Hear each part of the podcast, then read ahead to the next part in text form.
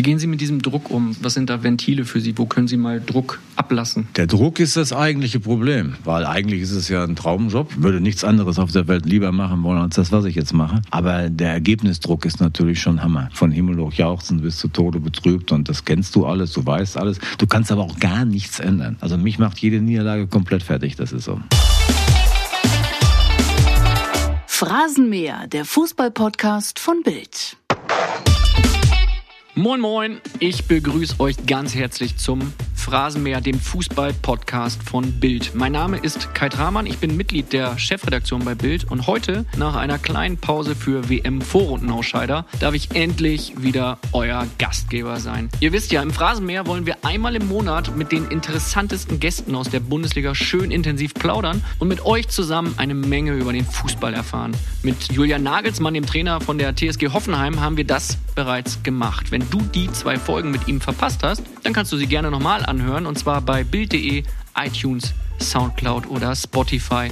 Und dort kannst du den Phrasenmäher auch direkt abonnieren. Dann wirst du immer informiert, wenn eine neue Folge veröffentlicht wird. So wie zum Beispiel heute, denn ich sitze jetzt im Newsroom von Bild in der Zentrale in Berlin im 16. Stock mit einem wunderschönen freien Blick auf alle Baukräne dieser Hauptstadt. Und das sind derzeit echt ganz schön viele. Mir gegenüber, und das ist viel wichtiger, sitzt ein absoluter Topgast. Er ist einer der größten Macher im Bundesliga-Business. Einer der wichtigsten Entscheider. Herzlich willkommen, Hans-Joachim Watzke. Ja, hallo. Und wie es bei uns so üblich ist, stellt sich der Gast, auch wenn er ein Bundesliga-Boss ist, natürlich selber vor. Was ihr über mich wissen solltet. Mein Name ist Aki Watzke, korrekt Hans-Joachim Watzke. Bin Vorsitzender der Geschäftsführung von Borussia Dortmund, großer BVB-Fan und ja, freue mich, dass ich hier bin. Riesenüberraschung, dass Sie BVB-Fan sind. Aber sagen Sie einmal ganz kurz, der Name Aki Watzke ist mittlerweile sehr geläufig. Wo kommt der her? Ja, der kommt im Prinzip, ich habe also, solange der Aki Schmidt gelebt hat, unser großer Nationalspieler, immer gesagt, dass meine Eltern mich nach ihm gerufen haben, hat ihm immer sehr gut gefallen. Aber die Wahrheit ist einfach, dass ich so im, im Kleinkindsalter von ein bis zwei Jahren Hans-Joachim schlecht aussprechen konnte. Joachim ging auch nicht so gut. Und dann habe ich irgendwas gesagt, was so dem Aki irgendwo dann äh, entsprach. Und seitdem ist das so geblieben. Also das ist, sagt jeder eigentlich sogar. Außer meiner Mutter. Wenn es mal ernst wird und sie mit mir in irgendeiner Weise nicht einverstanden ist, dann sagt die Hans-Joachim. Von daher, wenn jemand Hans-Joachim zu mir sagt, bin ich auch immer extrem aufmerksam. Dann weiß ich immer, es wird ernst. Aber normalerweise sagen alle Aki. Gut, Hans-Joachim, muss ich jetzt ja sagen, damit Sie äh, wissen, dass es losgeht.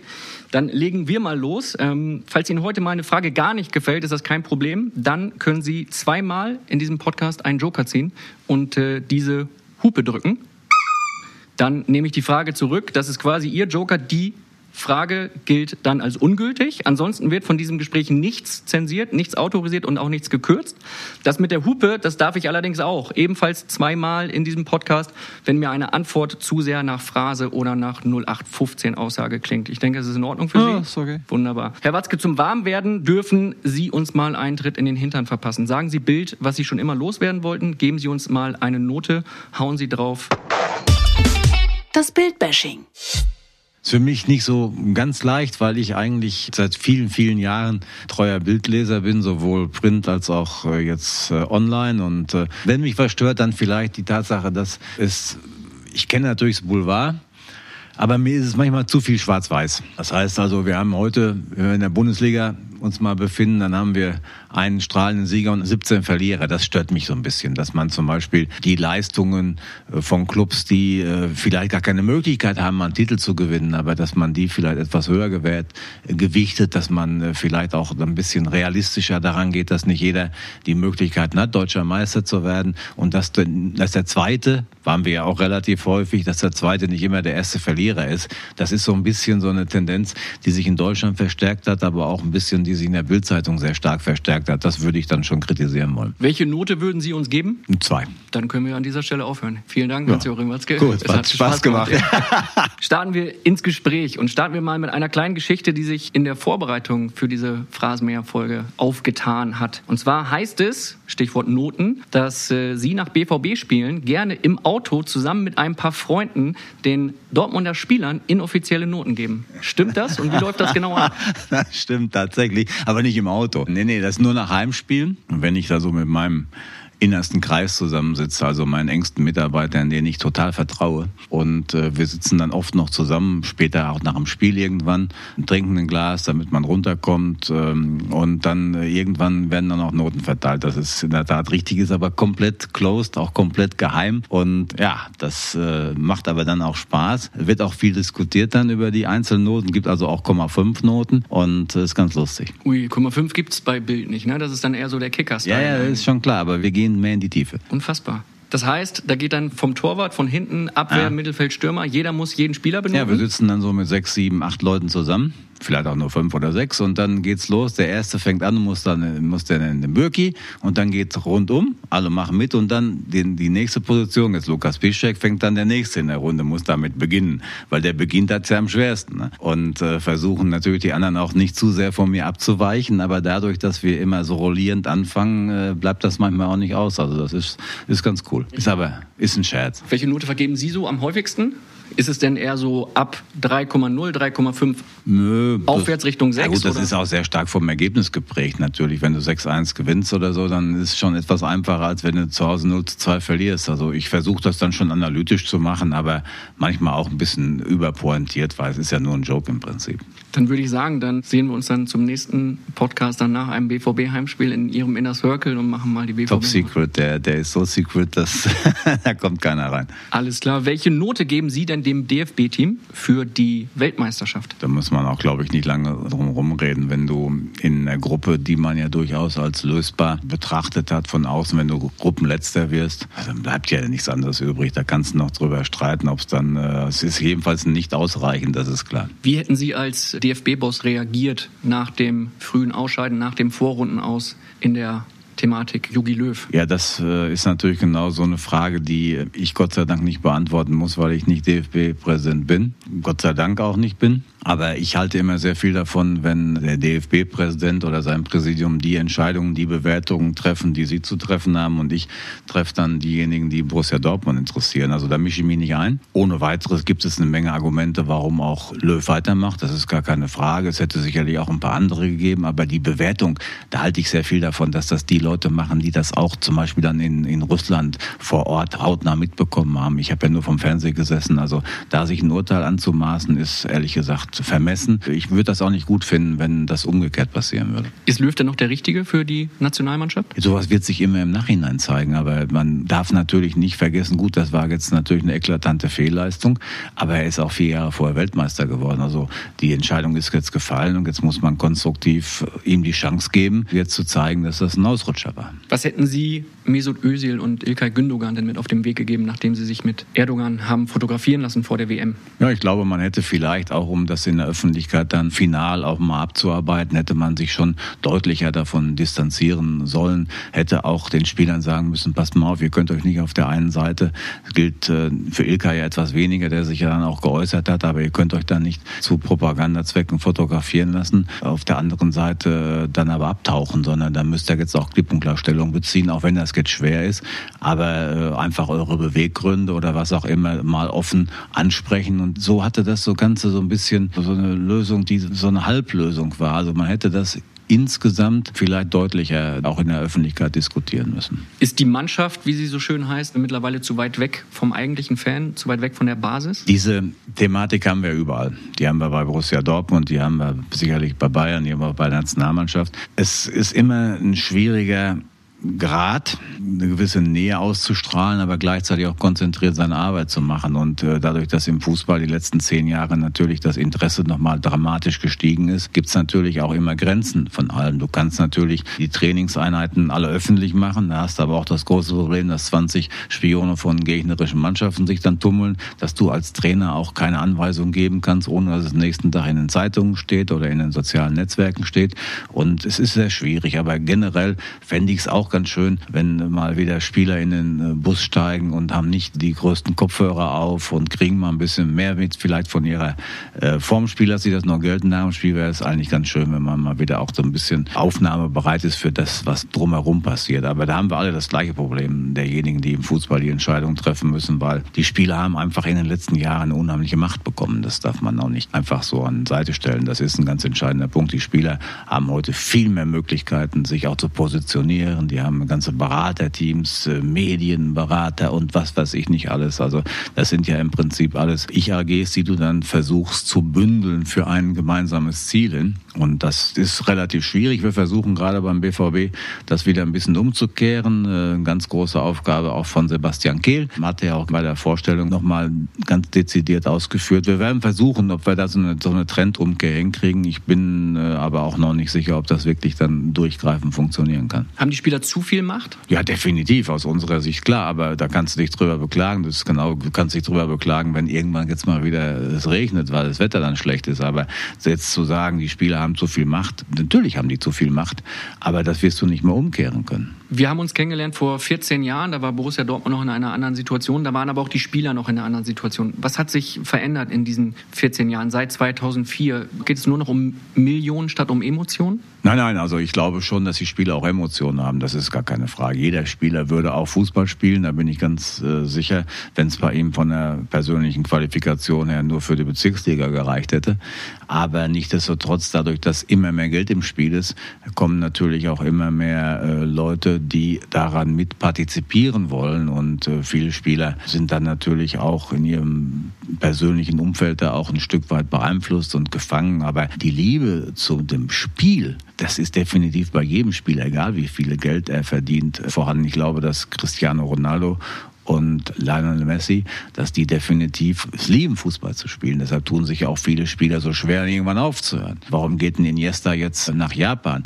Ganz bestimmt nicht, weil er das Geld noch braucht, sondern weil er einfach seine Karriere noch ein bisschen hinausziehen möchte, weil es einfach schön ist, Fußball zu spielen. Es ist die schönste Zeit in deinem Leben als Fußballer, ist nicht die, wenn du Trainer bist oder Funktionär wirst, sondern äh, wo du Fußball spielst.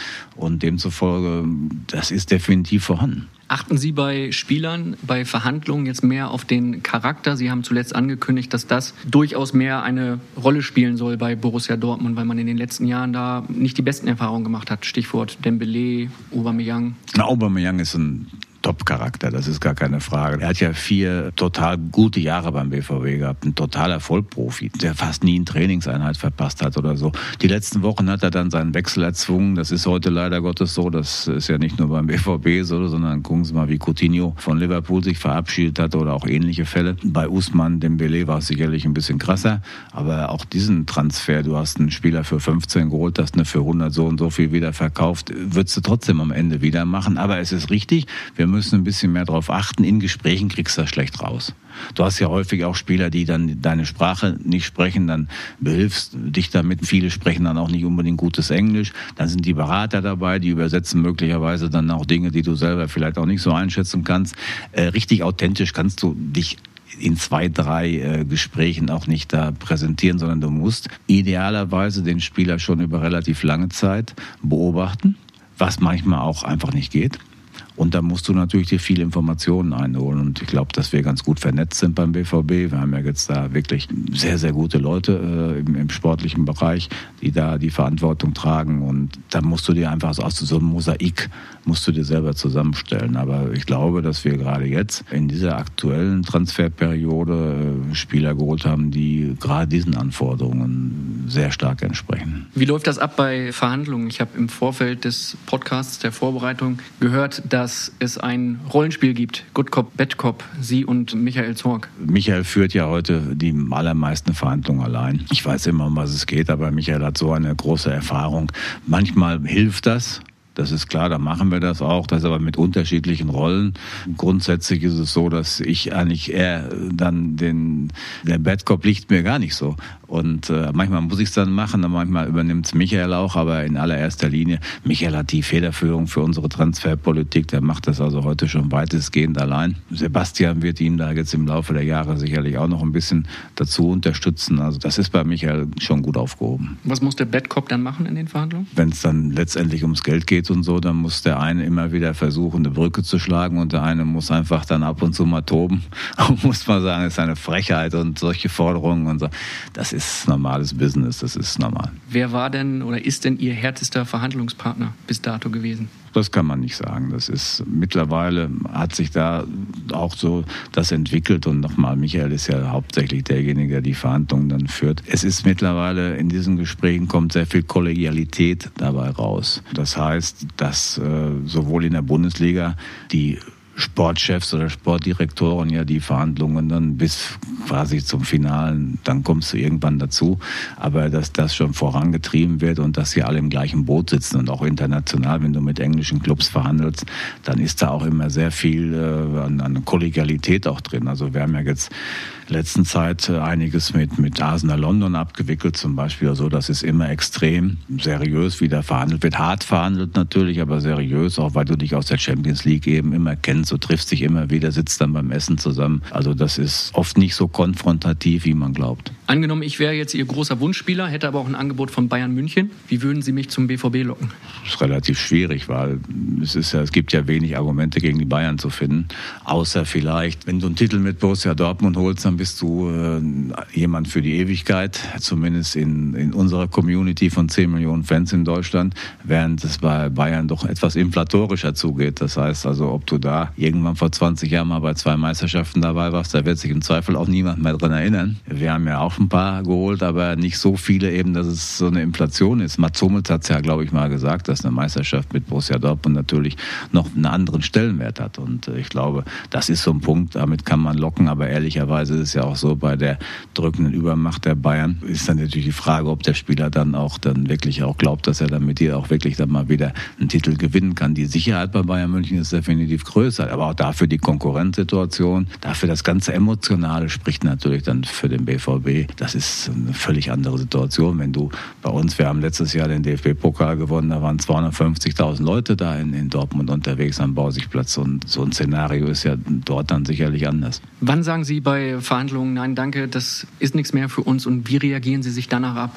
wenn mal was nicht klappt? Das ist ja relativ häufig, dass mal was nicht klappt. Also ich kann damit normalerweise ganz gut umgehen. Du darfst dich nicht treiben lassen, du musst dir vorher irgendwo schon, äh, schon so eine Benchmark setzen, weil du den Spieler unbedingt und unter allen Umständen haben willst, sich von allen rationalen Dingen verabschiedest, dann wird es irgendwann, äh, dann wirst du auch wirtschaftlichen Schiffbruch erleiden. Und eins habe ich ja nun beim BVB äh, definitiv gesehen, dass das kein, die, die Basis allen Handelns muss immer eine wirtschaftliche Vernunft sein. Das ist einfach so.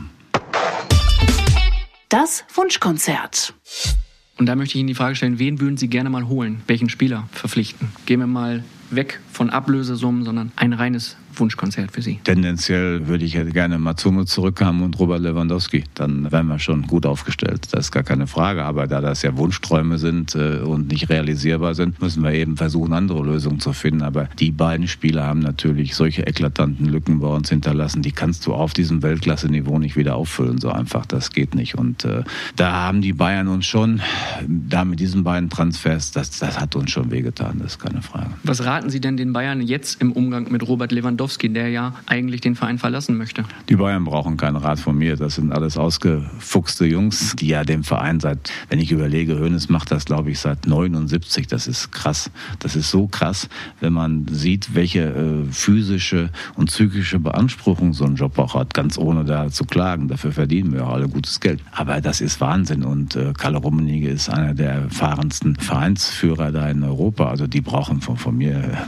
definitiv keinen Rat. Die werden das so oder so lösen. Spielt man da mal mit dem Gedanken, Mensch, der Robert will weg und eigentlich war hier ganz glücklich, würde da nicht theoretisch irgendwo eine Möglichkeit bestehen? Nein, das ist ein Robert Lewandowski, den ich sehr schätze, auch weil er natürlich ein Spieler ist, der klar weiß, was er will und so, aber dass da, es gibt keinen Weg mehr zurück. Außerdem waren die Geschichten, die wir von Bayern dann wieder zum BVB zurück, jetzt auch nicht die größten Erfolgsgeschichten, aber davon ab, unabhängig gibt es für Robert Lewandowski sicherlich nicht Borussia Dortmund auf seinem Portfolio seiner Wunschvorstellung. Also das muss man realistisch sehen. Das ist ist, ich habe ja gesagt, es war ein reiner Wunschtraum. Spielen Sie da jetzt auf Mario Götze an, wenn Sie sagen, die Nein, Rückkehr von Bayern wir haben ja, Es ist ja noch mehr. Mario, äh, Sebastian Rode war danach extrem lange verletzt und so. Also das ist, äh, gibt es ja mehrere Beispiele. Und grundsätzlich ist es immer schwer, wenn ein Spieler von Bayern München dann äh, zum BVB oder zum anderen Club zurückwechselt, ist es ja für den Spieler immer auch ein Zeichen dafür, dass es dann bei den Bayern nicht optimal funktioniert hat. Denn wenn es da optimal funktioniert hat, kommt er normalerweise nicht zu uns zurück. Und insofern,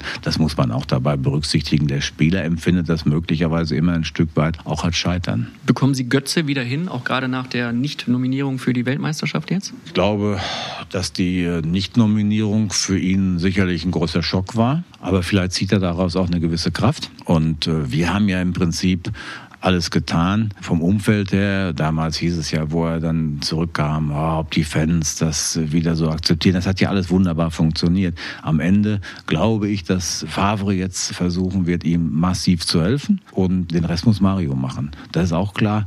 Es liegt bei ihm ganz bestimmt nicht am Wollen. Er ist sehr professionell, er macht, er tut alles, aber trotzdem hat man ja den Eindruck, dass irgendwas fehlt. Und äh, das kann nur der Spieler jetzt in Zusammenarbeit mit dem Trainer lösen. Und das müssen wir jetzt mal abwarten, ob das das funktioniert. Spielt der Kopf, die Psyche da bei ihm eine Rolle? Das glaube ich am wenigsten. Ich glaube, dass Mario ein kluger Junge ist. Der weiß genau, um was es geht. Er muss natürlich wissen, er muss sich jetzt auch in dieser Saison, das ist für ihn dann eine ganz entscheidende Saison, er muss sich voll fokussieren.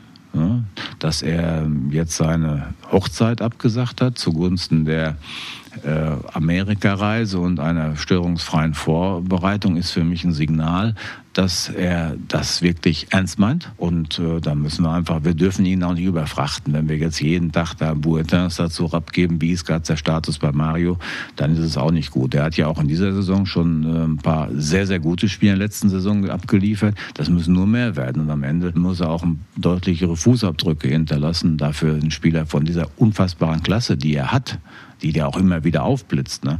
Aber das muss er lösen. Spielen wir das Wunschkonzert mal andersrum. Gibt es einen Spieler, den Sie lieber nicht verpflichtet hätten oder einen Trainer vielleicht? da, das, da drücke ich mal hier. Also die Hupe, ja. Jetzt müsste ich die Frage eigentlich nochmal stellen, ne? aber dann würden Sie wieder hupen. Von daher sei das erlaubt. Ich habe ein Zitat gefunden, das Sie mal geäußert haben über einen Trainer. Ich lese es nochmal vor und Sie dürfen raten, welchen Trainer Sie gemeint haben. Er ist der Trainertyp, so wie wir uns den eigentlich vorgestellt haben. Wenn du einen malen könntest, würde das sehr ähnlich werden. Ja gut, das würde jetzt so spontan auf Klopp natürlich zutreffen, aber da ich ja die gewisse Hinterhältigkeit dabei erkenne, wird es wahrscheinlich dann Thomas Tuchel sein. Also einer von beiden, würde ich mal sagen. Vorname stimmt. Noch ein anderer Thomas Doll oder was? Ja. Ist schon so lange her. Das muss aber dann 2007 oder was gewesen sein. Absolut, ich bin ganz tief ins Archiv gestiegen. Für ja, das, ja, nee, das macht, das kann auch sein, ja, das, ja. Thomas äh, Doll hat ja, äh, das ist ja im Nachhinein auch ein bisschen zu kurz gekommen dabei, aber er hat uns übernommen. In einer Situation, wo wir gegen Abstieg gekämpft haben, hat uns dann relativ sicher dann auf Platz sieben war es, glaube ich, geführt in der Bundesliga noch. Er hat am 33. Spieltag mit dem Sieg über Gelsenkirchen verhindert, dass da Schlimmeres passierte und ist dann auch noch mit uns ins DFB-Pokalfinale ein Jahr später gekommen. Bundesliga war in dem Jahr schlecht, aber die zwei Jahre Thomas Doll sind im Nachhinein vielleicht etwas zu schlecht bewertet worden, weil wir auch damals noch nicht diese Mannschaft hatten wie vorher. Ne? Aber es war im Nachhinein vielleicht dann auch ein bisschen, war wahrscheinlich ganz am Anfang. Im ersten Teil vom Phrasenmäher hatten wir Julian Nagelsmann zu Gast, der sich äh, in dem Podcast perfekt präsentiert hat. Wir haben auch über Borussia Dortmund gesprochen und und er war ja auch bei Ihnen als Trainer im Gespräch. Woran ist das gescheitert? Warum ist er nicht gekommen? Sagen wir mal so.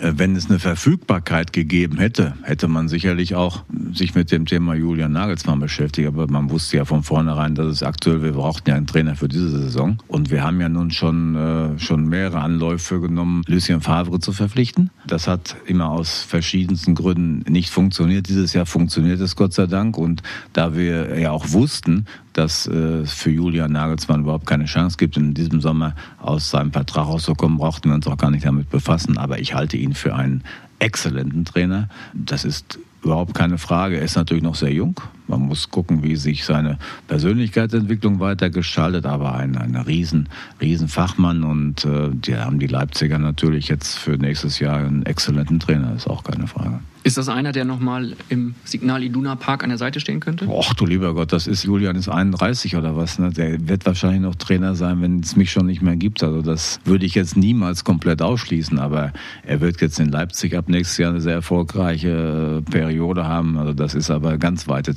Zukunftsmusik. Favre ist demnach für Sie die 1B-Lösung oder die absolute Wunschlösung? Nein, nein, Favre ist unsere Wunschlösung, äh, weil wir, wie gesagt, schon zweimal, wir hätten ihn ja auch letztes Jahr, das war ja letztes Jahr unsere absolute Wunschlösung, war ja Lucien Favre. Es ließ sich dann aber einfach mit Nizza nicht realisieren. Und dieses Jahr war es eben einfacher. Er hatte eine Ausstiegsklausel und von daher war es eigentlich die, die logische Konsequenz, dass wir es dann dieses Jahr auch machen. Welcher Trainer war am schwersten zu holen in Ihrer Zeit bei Borussia Dortmund? Wo waren die Verhandlungen am schwierigsten? Ist es Favre? Sagen wir mal so, nicht was die Bereitschaft von äh, Lucien anging, sondern ihn aus den Verträgen zu kriegen, war immer relativ schwierig, weil wenn man seinen Werdegang ansieht, dann hat er, egal wo er jetzt war, ob das jetzt in Zürich war oder bei Hertha BSC, bei Gladbach, bei Nizza, hat er jeweils aus den Möglichkeiten der Clubs das Maximum rausgeholt. Und von daher war auch niemand, auch jetzt in Nizza, der kommt nach Nizza zu einer totalen Durchschnitts Durchschnittsmannschaft und wird mit denen sofort Vizemeister.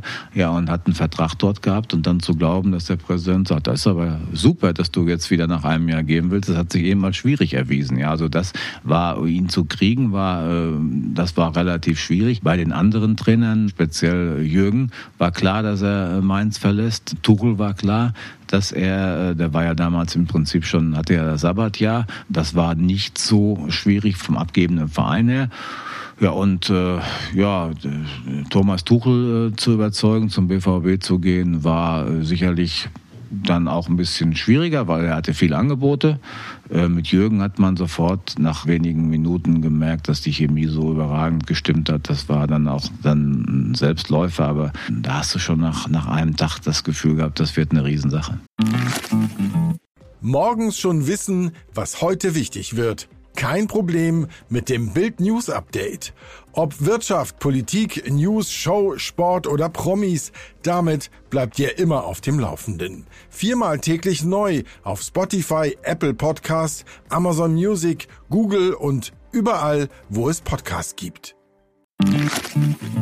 Wie gehen Sie vor, wenn Sie einen Trainer entlassen müssen. Wie bekommt er das zu spüren? Ist es eine Nachricht, eine SMS, eine WhatsApp, die er irgendwann auf dem Handy hat? Oder gehen Sie mal vorbei und sagen, du Junge, wir müssen mal reden? Nein, es ist ja so in der Konstellation bei uns, jetzt speziell so wie ich mir das jetzt auch für die Zukunft vorstelle, ist ja Michael der, der Hauptansprechpartner und Sebastian Kehl auch. Aber bisher auch Michael. Ich habe ja entgegen dem, was man vielleicht so in der Öffentlichkeit dann glaubt, wie sowas abläuft, aber den direkten Draht zum Trainer, das war jetzt in der Kloppphase anders, weil wir da eben auch dann auch viel Freizeit miteinander miteinander verbracht haben oder so. Das ist ja auch eine Ausnahme gewesen. Aber Michael ist ja derjenige, der jeden Tag den Kontakt mit dem Trainer hat und auf dessen Einschätzung ich mich dann auch am, am allermeisten verlasse. Und wir treffen ja so solche Entscheidungen, die trifft ja nicht einer oder ich sowieso nicht, sondern wenn wir dann einen Trainer entlassen, was ja im Prinzip nur ein einziges Mal jetzt passiert ist, nämlich bei Peter Bosch, dann ist das schon klar, dass wir darüber sehr intensiv diskutieren und dann in der Regel auch dann irgendwann das gleiche Gefühl haben. Dann bespreche ich das natürlich auch noch auch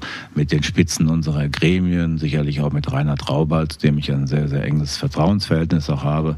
Ja, und dann trifft man so eine Entscheidung. Aber das war ja jetzt während der Saison nur ein einziges Mal. Wem trauern Sie mehr nach, Tuchel oder Klopp? Hm, ja, gut, das äh, Nachtrauern bringt sowieso nichts, weil alles hat seine Phasen. Und Jürgen, das waren eben sieben außergewöhnliche Jahre. Er hatte ja nach sechs Jahren schon das Gefühl, dass man jetzt einen Cut machen müsste. Wir haben ihn dann nochmal überredet und nach sieben Jahren hat man dann irgendwo einfach beidseits, trotz großem Trennungsschmerzes, das Gefühl gehabt, jetzt ist vielleicht der Punkt gekommen. Der Input kam von Jürgen damals und Thomas Tuchel, da gab es eben andere Dinge, die dann zu einer Trennung geführt haben. Aber Thomas Tuchel ist großartiger äh, Fußballfachmann, also selten einen Trainer erlebt, der so viel Wissen hat, der, der so eine Akribie auch beim Arbeiten hat. Also da gab's, äh, das ist an anderen Dingen gescheitert, aber ganz bestimmt nicht an seiner Fachkompetenz und seiner Expertise. Und da kann Paris kann sich freuen da einen so großartigen, wirklich großartigen Fußballfachmann zu bekommen. Und ich wünsche ihm auch da alles Gute. Also die Jahre waren ja, die beiden Jahre waren ja auch dann am Ende der Tage zwar für uns alle sehr kraftaufwendig, aber waren ja durchaus auch erfolgreich. Haben Sie noch Kontakt mit ihm oder haben Sie sich danach nochmal ausgesprochen? Nein, nein, es hat seitdem äh, keinen Kontakt mehr gegeben, aber das wird irgendwann auch mal wieder der Fall sein, wenn wir uns irgendwann über den Weg laufen. Vielleicht spielen wir ja schon in der Champions League gegeneinander oder was weiß ich. Da gibt es auch keine Berührungspunkte. Das ist alles über die Dinge, die uns getrennt haben, die letztendlich auch zur Trennung geführt haben. Da ist jetzt auch genug Gras drüber gewachsen und da ist auch von mir kein Restrückstand mehr. Was würden Sie ihm dann sagen? Wir waren einfach Hallo und äh, also wir, wir werden garantiert keine engen Freunde in diesem Leben mehr werden. Aber aber der Respekt, der ist mit Sicherheit da und das wäre kein Problem. Wäre Thomas Tuchel ohne den Anschlag auf den BVB-Bus noch Trainer in Dortmund? Ich glaube, dass das auch jetzt nicht weiterführt. Alles, was, es ging ja nicht um den Anschlag, sondern es ging daraus, wie es dann auch nachher verarbeitet worden ist. Das war sicherlich ein Punkt, aber das war sicherlich auch nicht isoliert zu betrachten. Das war einfach eine Entwicklung, wo du gemerkt hast, dass einfach zu viele Dinge dann irgendwo auseinanderliefen. Würden Sie das aus heutiger Sicht anders lösen, die Tage nach dem Anschlag? Haben Sie da Fehler gemacht oder sagen Sie, Mensch, das war schon alles richtig so, gerade im Eifer dieser Situation. Ich habe da auch viel drüber nachgedacht ich kann nach wie vor keinen gravierenden Fehler erkennen, weil äh, alle Leute, die darüber ja seit äh, langer Zeit äh, auch philosophieren, das hat mir noch keiner einen besseren Vorschlag gemacht. äh, wenn die Mannschaft an dem am Spieltag, also am zweiten Spieltag quasi da, wo das Spiel um einen Tag verschoben worden ist, wenn die am Morgen gesagt hätte, wir wollen auf gar keinen Fall spielen, dann hätten wir das so akzeptiert, das habe ich auch der Mannschaft gesagt, und dann wären wir einfach ausgeschieden. Wir hätten dann aber auch nicht mit 0 zu 3 und so und dann noch nach Rückspiel, sondern wir wären einfach ausgeschieden. Das wäre auch gegangen gegangen. Aber man darf auch nicht vergessen, das war das Viertelfinale der Champions League und die Spieler hatten da hart für gearbeitet und das ist natürlich auch der Traum der Spieler. Wir waren ja auch gegen Monaco normalerweise nicht chancenlos. Wir waren zu dem Zeitpunkt des Anschlages sogar leicht favorisiert. Das heißt also, wir hatten schon die äh, große Zuversicht ins Halbfinale der Champions League zu kommen und wir haben das 13 erlebt. Wenn du im Halbfinale bist, ist alles möglich. Und nachdem die Mannschaft dann gesagt hat, wir spielen, Ganz davon abgesehen, dass wir auch noch unter dem Gesamtdruck standen, dass wir alle noch zu dem Zeitpunkt von einem terroristischen Attentat ausgegangen sind, wo wir auch Zivilcourage zeigen wollten, wo wir auch eine gesellschaftliche Verpflichtung gespürt haben, haben wir dann dieses Spiel gemacht. Am Ende des Tages haben die Langzeitwirkung die war viel gravierender noch, als ich das auch selbst eingeschätzt habe. Also du hast also gespürt, dass nach sechs, sieben, acht Monaten dann bei vielen das nochmal hochkochte. Dann kam der Prozess dazu, der natürlich das Ganze nochmal für die Spieler sehr, sehr anstrengend gemacht hat. Vor allen Dingen, wenn sie dann im Gerichtssaal vernommen wurden und dann den Attentäter da auch quasi vis-à-vis -vis gegenüber saßen. Das hat die Spieler extrem geschlaucht.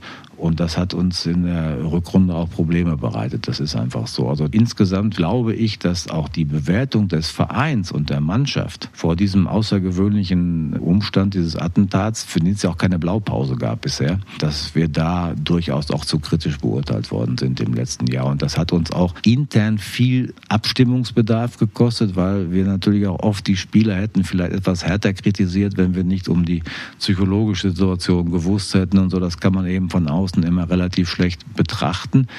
Deutschland ist es ja oft so, dass es dann so drei, vier Wochen so kollektives Entsetzen gibt und danach geht es wieder zur Tagesordnung über. Und wir haben ja die Tagesordnung dann auch gut gemanagt. Wir haben den Pokal gewonnen, sind in die Champions League gekommen, aber dann hat es etwas länger gedauert. Und das hat uns dieses Jahr es war auch ein Grund, nicht nur der durchgreifende Grund, aber ein Grund, warum wir für unsere Verhältnisse ein relativ schlechtes Jahr gespielt haben. Was war da für eine Stimmung in der Kabine dann beim Training, wenn diese Prozesstage stattgefunden haben und die Spieler zurückkamen? Ja, die Spieler waren fertig.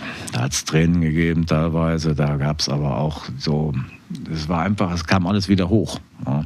Und wenn du dann zwei Tage später wieder einen Wettkampf hast und so, dann es geht ja in solchen Spielen dann, gerade wenn es zum Ende der Saison, äh, aufs Ende der Saison zugeht, dann geht es ja auch immer um Prozente, um nicht zu sagen um Promille. Und das hat uns definitiv Kraft gekostet, das ist keine Frage. Geht man da dann auch über in so eine Vaterrolle? Nimmt man sich die Jungs mal zur Seite und versucht sehr einfühlsam mit ihnen zu reden? Oder ist da der Druck dann doch zu groß und man denkt eigentlich, jetzt musst du funktionieren, egal was war? Ja, du musst immer gucken, dass du da so den optimalen Mix findest. Aber auch das ist wieder eher die Aufgabe von, von Michael und jetzt künftig auch noch von Sebastian, die ja auch als Kapitäne der Mannschaft ohnehin so ein Gefüge einer Mannschaft auch sehr, sehr gut ähm, einschätzen können. Es geht immer, du musst immer beides machen, aber ich bin zu weit weg, weil ich ja nun, wir haben mittlerweile beim BVB, das ist ein Riesenunternehmen geworden und das machen eigentlich die Spieler, die Ex-Spieler wie jetzt, wie Michael oder Sebastian, künftig, die auch da am nächsten dran sind. Ich ich sehe vielleicht einmal in der Woche ein Training und ich spreche auch natürlich auch mal privat mit dem Spieler, aber das ist nicht so, dass ich da den Durchgriff hätte. Das, das machen wir uns andere, ist auch richtig so. Wie gehen Sie mit diesem Druck um? Was sind da Ventile für Sie? Wo können Sie mal Druck ablassen? Der Druck ist das eigentliche Problem, weil eigentlich ist es ja ein Traumjob. Ich würde nichts anderes auf der Welt lieber machen wollen als das, was ich jetzt mache. Aber der Ergebnisdruck ist natürlich schon Hammer. Vor allen Dingen, wenn du dann auf der Tribüne sitzt und das Spiel angepfiffen wirst und dann hast du natürlich zu jeder Sekunde des Spiels immer sofort auch die Auswirkungen des Spieles, weil das geht ja dann auch bei uns immer relativ schnell von Himmel hoch jauchzen bis zu Tode betrübt und das kennst du alles, du weißt alles. Du kannst aber auch gar nichts ändern. Das ist das, was die Spieler oft auch nicht nachvollziehen können, weil du als Spieler auf dem Feld immer noch das Gefühl hast, dass du ja immer noch was ändern kannst. Selbst auf der Bank kannst du noch minimal eingreifen, aber da oben auf der Tribüne kannst du gar nichts machen, außer deshalb sehe ich auch oft dann so angestrengt aus oder so, teilweise auch miesepetrig aus. Ich kriege da immer schon noch Ermahnungen von meiner Familie, dass ich auch mal lachen soll. Ich kann nicht lachen, weil ich so konzentriert bin und das sieht dann eben ein bisschen scheiße aus manchmal. Aber es geht nicht anders. Ich merke das auch gar nicht mehr, weil ich dann komplett in mich versunken bin, weil ich versuche natürlich auch das Spiel zu analysieren äh, dabei und nicht nur da zu gucken, wo dann normalerweise guckt ja jeder da, wo ist der Ball. Ich versuche das im Ganzen so ein bisschen aufzunehmen und dann so eine Niederlage, das macht einen dann schon, also mich macht jede Niederlage komplett fertig, das ist so. Sie haben vor ein paar Jahren nach dem Europa League aus gegen Liverpool und dann dem folgenden Pokal-Halbfinalsieg in Berlin mal gesagt, wir haben alle Druckventile geöffnet, richtig gesoffen bis 5 Uhr. Nach dem Berlin-Spiel, das stimmt. Das war auch einfach mal an Zeit, also nicht die Spieler, sondern der Rest. Ne?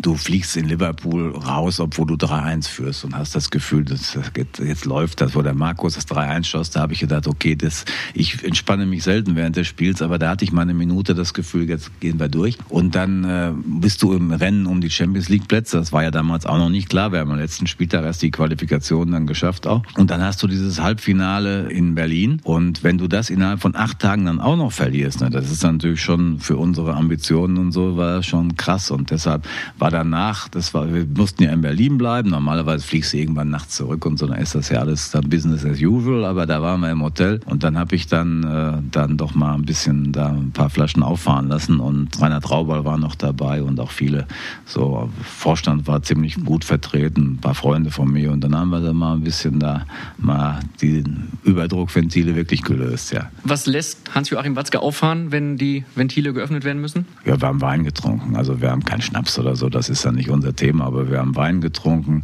bisschen Käse gegessen dabei, dummes Zeug erzählt, war ein schöner Abend. Wie oft kommt sowas vor? Ganz, ganz selten. Zu selten für Sie dann? Also wäre es eigentlich mal schöner, das öfter zu haben oder erlaubt das einfach der Beruf ja, nicht? aber meistens ist es ja so, dass du dann auch in der Nacht zurückgehst oder auch wenn du ein normales Spiel gewonnen hast, wenn du nach jedem gewonnenen Spiel dann auf einmal da Weißwein und Rotwein auffahren lässt, kommst du dir selber auch ein bisschen blöd vor. Das ist schon um besondere Momenten dann einfach geschuldet und das war so ein Moment, das hat uns zwar dann am Ende des Tages auch nichts genutzt, weil wir das Finale dann bei Elfmeterschießen verloren haben, aber wieder im Finale zu sein, ist für Borussia Dortmund auch immer ein Wert gewesen und das gehört auch mal dazu. Gucken wir mal auf die neue Saison. Wird Schalke 04 am Ende wieder besser sein als Borussia Dortmund? Zunächst muss man neidlos anerkennen, dass Schalke 04 zwar vielleicht jetzt keinen begeisternden Fußball gespielt haben, aber erfolgreicher gespielt hat als wir. Das ist definitiv klar. Sie hatten es natürlich auch von der Struktur ein bisschen einfacher, weil sie keine internationalen Spiele hatten, was wir ja auch nicht wollen, dass wir das nicht haben. Und da muss man aber auch sagen, dass unter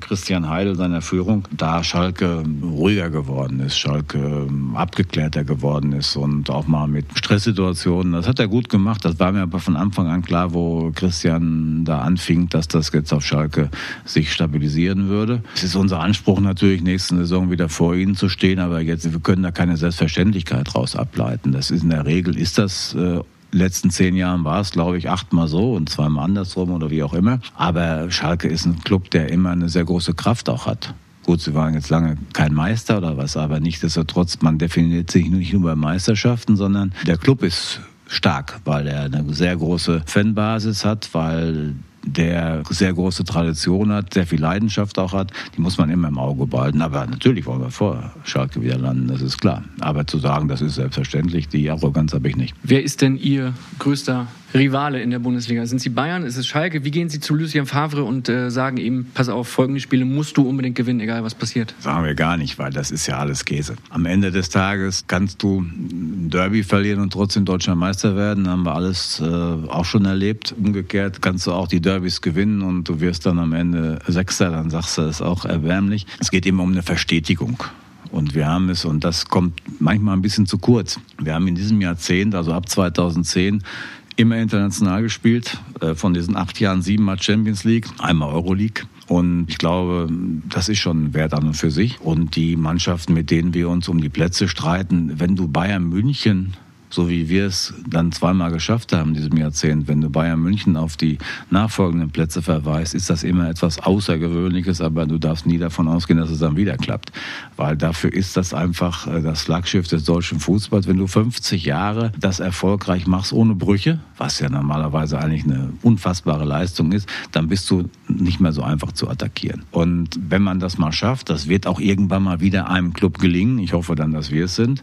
Du darfst nur nicht davon ausgehen, dass es ein Selbstläufer wird. Das ist klar. Die anderen Clubs sind ja bekannt. Es werden immer die gleichen sein. Das ist, es kommt immer mal einer dazu, aber es werden die gleichen sein. Es wird natürlich kämpfst du um die um die Champions League Plätze. Das ist eigentlich immer unser Ziel, in der Champions League zu spielen.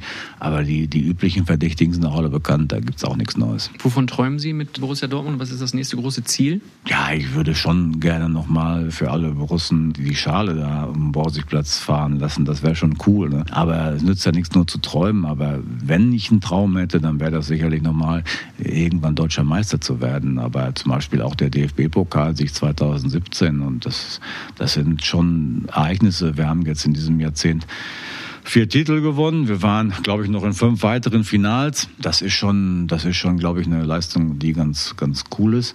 Aber vor allen Dingen träume ich davon, dass, äh, dass dieser Club weiter zusammenhält, dass der weiter einen besonderen Spirit ausstrahlt. Das hat letztes Jahr ein bisschen gelitten.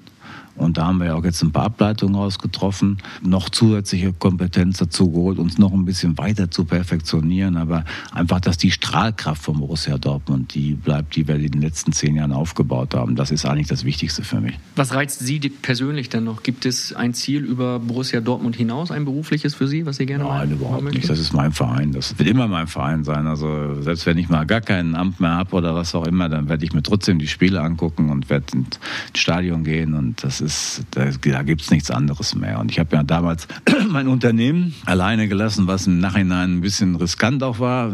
Aber ich wusste auch nicht, wie lange es dauert. Mittlerweile läuft das ja alles sehr, sehr gut. Meine Frau macht das da mit ihren Mitstreitern hervorragend und mein Sohn ist jetzt mit drin, äh, der studiert dual in Dortmund und ist die halbe Zeit schon im Unternehmen. Das ist ganz cool. Nee, nee, Borussia Dortmund, ich habe darüber hinaus keine, keine weiteren Ziele mehr. Das ist auch kein Ziel, sondern Borussia Dortmund ist ein Teil meines Lebens. Das ist einfach so, wird es immer sein. Wir müssen einmal kurz für die Hörer, die es noch nicht wissen, erwähnen, Ihr Unternehmen Vatex ist ein Unternehmen für Schutzbekleidung, ist in Erlinghausen in Marsberg. In Marsberg. Bei Erlinghausen? Oder ist Erlinghausen bei Marsberg? Erlinghausen ist ein, eigentlich ein Ortsteil von, von Marsberg, ja. Aber da bin ich geboren und mein Vater kommt ja aus dem Ruhrgebiet und meine Mutter kommt eben von dort. Und äh, da habe ich auch mein Unternehmen, das habe ich 1990 habe ich das gegründet. Ich war vorher sechs Jahre Angestellter und das läuft jetzt schon 13,5 Jahre ohne mich. Und das brauchen Sie auch nie wiederkommen, ne? Nee, nee, jetzt ist das auch erledigt. Aber am Anfang hat das schon ein bisschen geruckelt, weil wenn du äh, da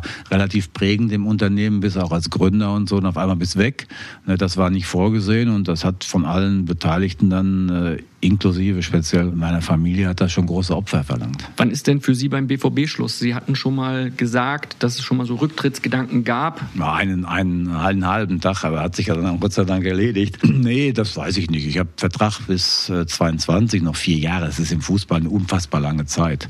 Und selbst wenn ich schon wüsste, wann Schluss wäre, würde ich es keinem sagen, weil dann hast du ja sofort dieses lame duck-Thema und so. Also das ist für mich auch nicht so entscheidend, weil der BVB, egal was passiert, immer ein zentraler Bestandteil meines Lebens sein wird. Ich habe das schon oft gesagt, solange ich dann noch irgendwie, genau wie mein Vater, der war auch dann regelmäßig im Stadion bis äh, kurz vor seinem Tod und solange der auch einigermaßen transportfähig war, so bis über 80, war der dann auch im Stadion. Und so stelle ich mir das auch vor. Das ist völlig entspannt. Es wird keine Zeit ohne Borussia Dortmund geben. Wir kommen zum Ende von Teil 1 des Phrasenmähers mit Hans-Joachim Watzke und haben eine Frage aus der Episode mit Julian Nagelsmann. Eine Frage an Sie, die wir einmal einspielen und die Sie dann von Julian Nagelsmann gestellt beantworten können. Meine Frage an den nächsten Phrasenmäher-Gast. Mich fragen auch oft Leute, was bedeutet für sie Glück? Und die Frage würde ich gerne weitergeben, weil es ja sehr persönlich ist und trotzdem man immer wieder Dinge auch bei der Beantwortung der Fragen von anderen übernehmen kann. Und das würde mich sehr interessieren, wie Ihr nächster Gast für sich und sein Leben Glück definiert. Die Antwort auf diese Frage, die gibt es dann in Teil 2 des Podcasts mit Hans-Joachim Watzke. Dieser Teil erscheint nächste Woche bei Bild.de, iTunes, Spotify, Soundcloud und Google Podcasts. Mein Tipp für euch, abonniert den Phrasenmäher auf eurer Podcast-Plattform, dann werdet ihr immer informiert, wenn wir wieder was Neues produziert haben. Im zweiten Teil, da spricht Hans-Joachim Watzke dann auch über seine wichtigste WhatsApp-Gruppe und er verrät, was er über die implantierten Haare von Jürgen Klopp denkt.